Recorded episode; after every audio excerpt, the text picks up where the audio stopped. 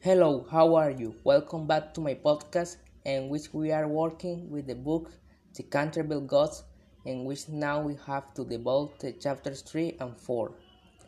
Principal ideas about the chapter 1. The family continues their life with the ghost. 2. Mr. Otis is perturbed that the ghost rejected his suggestion to oil his chains to make them less noisy. 3. Things are relatively quiet until the ghost tries to put on the, a suit of armor and falls down in the middle of the night.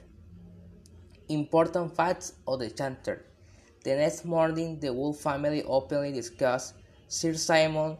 Mr. Otis is upset to discover that Simon Simon hasn't taken the bottle of lubrication oil. He insists that if the ghost refuses to quiet his chains, they will take it away from him. Mr. Otis thus changes the twins for throwing pillows at Sir Simon, but they only laugh at their father.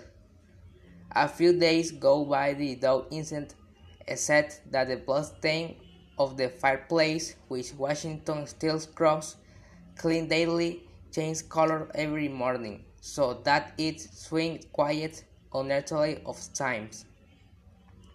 Personal opinion or listen.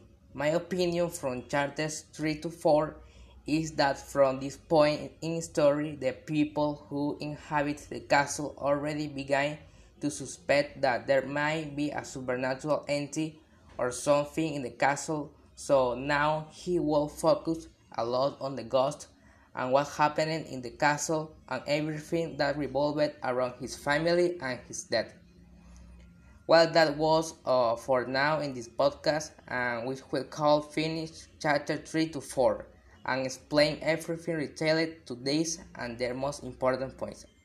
I said goodbye and until next time, goodbye.